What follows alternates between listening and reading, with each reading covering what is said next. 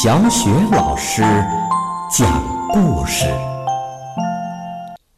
每个故事都是一次成长之旅。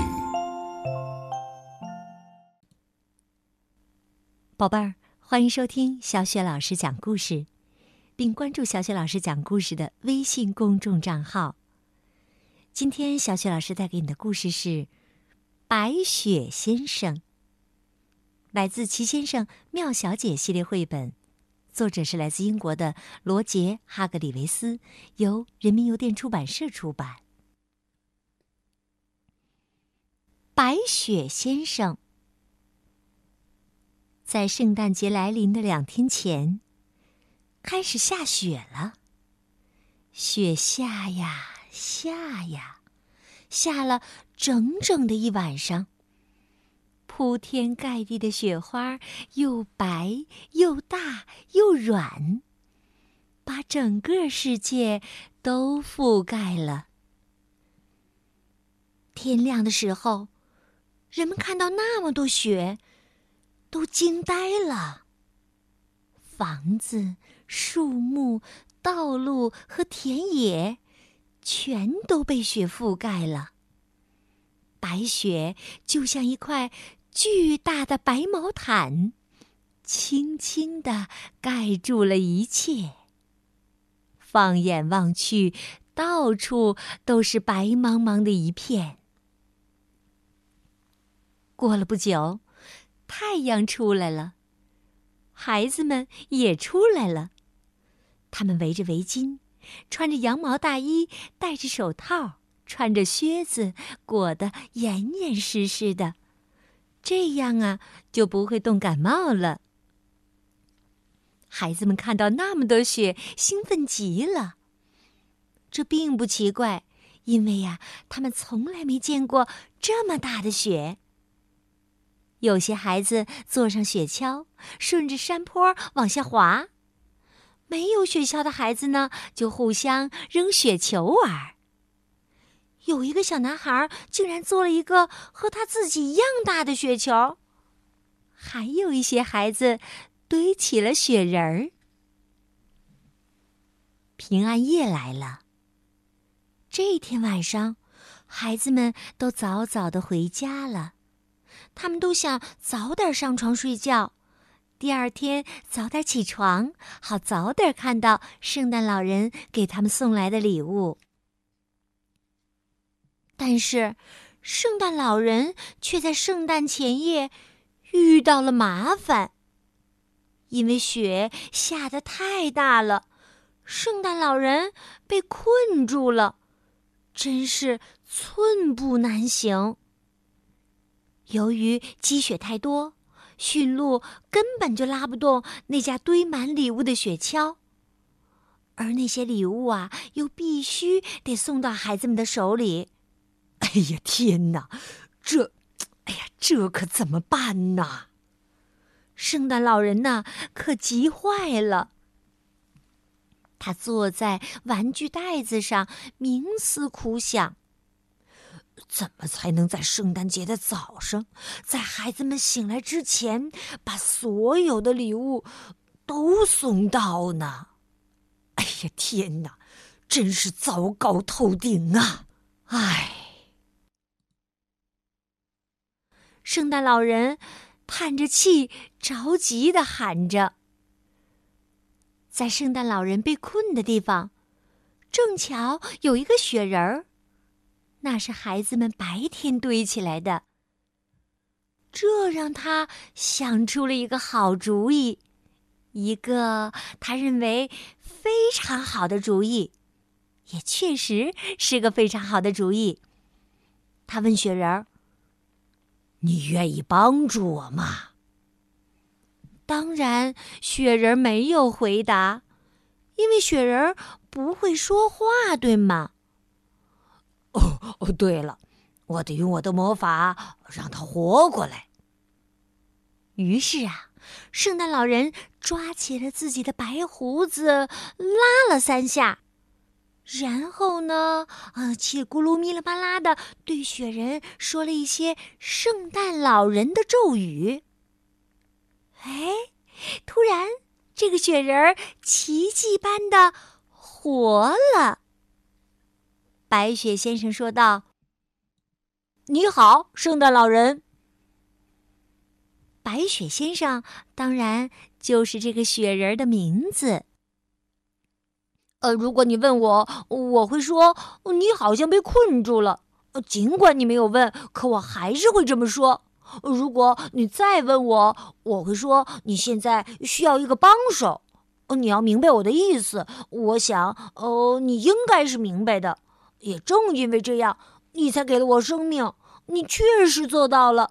那么，我能帮你干点什么呢？宝贝儿，听了这番话，你可能已经知道了，白雪先生啊是一个非常爱说话的雪人儿。圣诞老人笑着说：“呵呵，没错，那我们就开始吧。”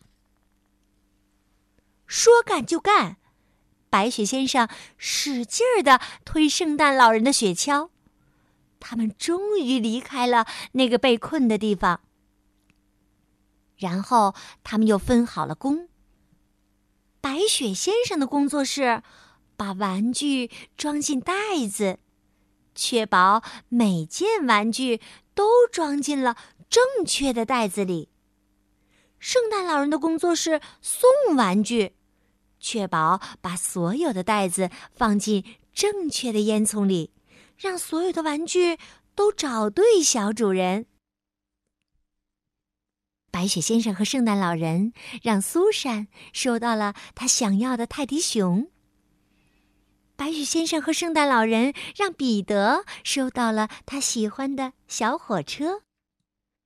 白雪先生和圣诞老人让约翰收到了他梦寐以求的小猪存钱罐。白雪先生和圣诞老人还让小简收到了他在洗澡时爱玩的、会吱吱叫的粉红色的小象。一阵忙碌之后，他们突然发现，工作已经完成了。非常感谢你帮我把所有要送给男孩子们的玩具都送到了男孩子们的身边。圣诞老人握着白雪先生的手说了这番话。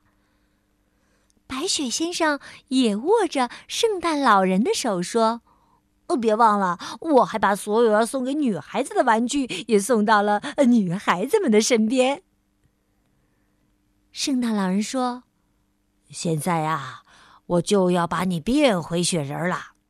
再次感谢你，再见。”白雪先生笑着说：“给您帮忙是我的荣幸。”宝贝儿，你知道吗？自从那个圣诞节以后啊，圣诞老人每年都会找一个雪人来帮助他。所以下次你在堆雪人的时候，最好把雪人堆得结结实实的，因为。有人可能需要你的雪人助他一臂之力。你知道这个人是谁的，对吧？好了，宝贝儿，小雪老师带给你的《白雪先生的故事》就讲到这儿了。接下来又到了小雪老师读古诗的时间啦。今天小雪老师给你朗读的古诗是《竹枝词》。《竹枝词》刘禹锡。